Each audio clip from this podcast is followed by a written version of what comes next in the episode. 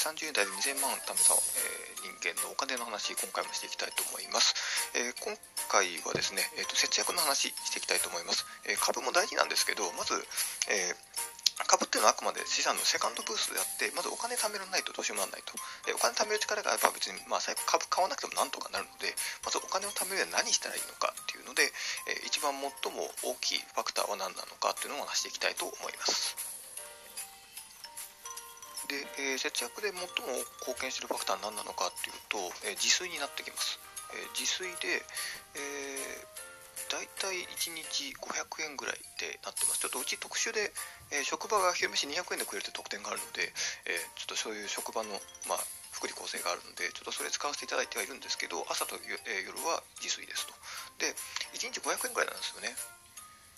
でそうするとまあ1万5000円。2万円はいってない感じなんですよ。で他の人って、まあ、大体結構コンビニ飯とかなんですよね。あの職場の人とか、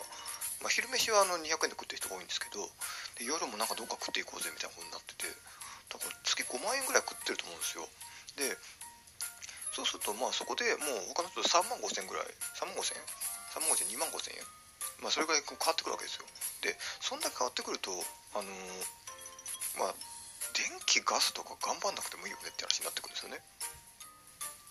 まあ、せいぜい電気ってせいぜい頑張っても3000円ぐらいなんでで節約できる金額として。で頑張ったところですげえしんどいですし。ででまあ食事もしんどくないわけじゃないんですけどまあ3万ならやるよねって話なんですよ。でただ実質時間がないわけなんですよね。あの職場終わってから家帰ってから。飯作るっていうね。ただそれをするために僕はあの職場のゼロ距離であ徒歩5分のところでいますと、え食事を作るために、えーと、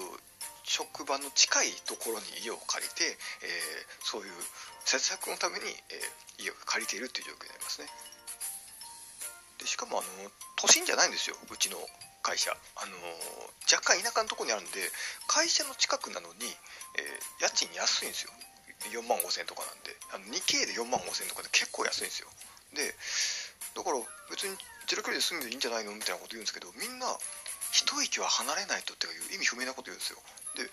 あの電車乗るのにそこで30分とかかけちゃったらもう無理なんですよ家帰ってから。あのそんなね。でしかも朝8時くらいまで寝てもいいわけですよ、うん、そうなっちゃうと別にゼロ距離の方がよくねってあのなんか日とかにどっか行くのに電車あの交通費はかかっちゃうんでそれはそれでまあ金かかっちゃうのはあるんですけどあの土日の2日よりも平日の5日間の方が僕の方が大事なんでであの毎日の食費とかの方が大事なんでそう思うとゼロクリーンすればいいんじゃないですかって。東京に住んでる人はこれ厳しいんですけどでもまあ78万とかの家賃とかでも僕は職場の近くに住んだ方が食費で結局相殺できるんであの職場の近くに住むっていうことはそれぐらい23万くらいの価値があると思うんですよね。えなのであのなんか遠くの安いの家賃よりもあの近場でぼちぼち高いところだったらあの近場で住むっていうことは金銭的にリードがあるので、まあ、あの家賃と相談してみてあの近場に住むイコール僕は3万円の価値があると思ってますので、まあ、そこら辺のそろばんを弾いてみていただいて職場の近くに住むっていうのも選択の一つとしてね考えてみていただけるといいんじゃないかなと思います。あと、えー、さっきも言った通り東京で仕事するのと田舎で仕事するのはお金の価値が変わってきます。家賃が安いから。なのでなり、えーまあ、家賃はそのバカ高いわけじゃないんですけど、まあ、そこそこ生活リズムとしては裕福な生活をしているような感じの、えー、道になっておりますので、まあ、これだけで、えーね、他の人よりも3万5000円ぐらい違うわけですよ。毎月、えー、ニンテンドースイッチ買えるくらいの金額が浮いてるわけですよ。でまあそういったところをやっていくだけで、まあ、他にもいろいろあるんですけど通信削ったりとかあるんですけどもうこれだけでだいぶ違いますのでまああのー、ねあのー自宅でね奥さんがね食事作ってるっていうんだったらねそれぐらいお金が浮いているんですよってことをねまずね自覚していただきたいと、まあ、僕は思うんですよ。独身なんですけどあの妻が作った料理を食いたくねえ外で食いて外で食いてとか言ってるやつはねもうぶっ飛ばさないんですよ僕。あのそれぐらい金浮いてんだよと。ね、うん、でそんなねことはねちょっとね言っちゃいけないっすよって。そんだけお金浮いてんだからあの台所に立つっていうことはね結構高額のバイトをしてるのと同期ですからそこら辺をねあのあの思った上でお母さんなり、え妻なりに感謝していただきながらですね、えご仕事を頑張ってまいりましょうというところで、えー、以上でございます。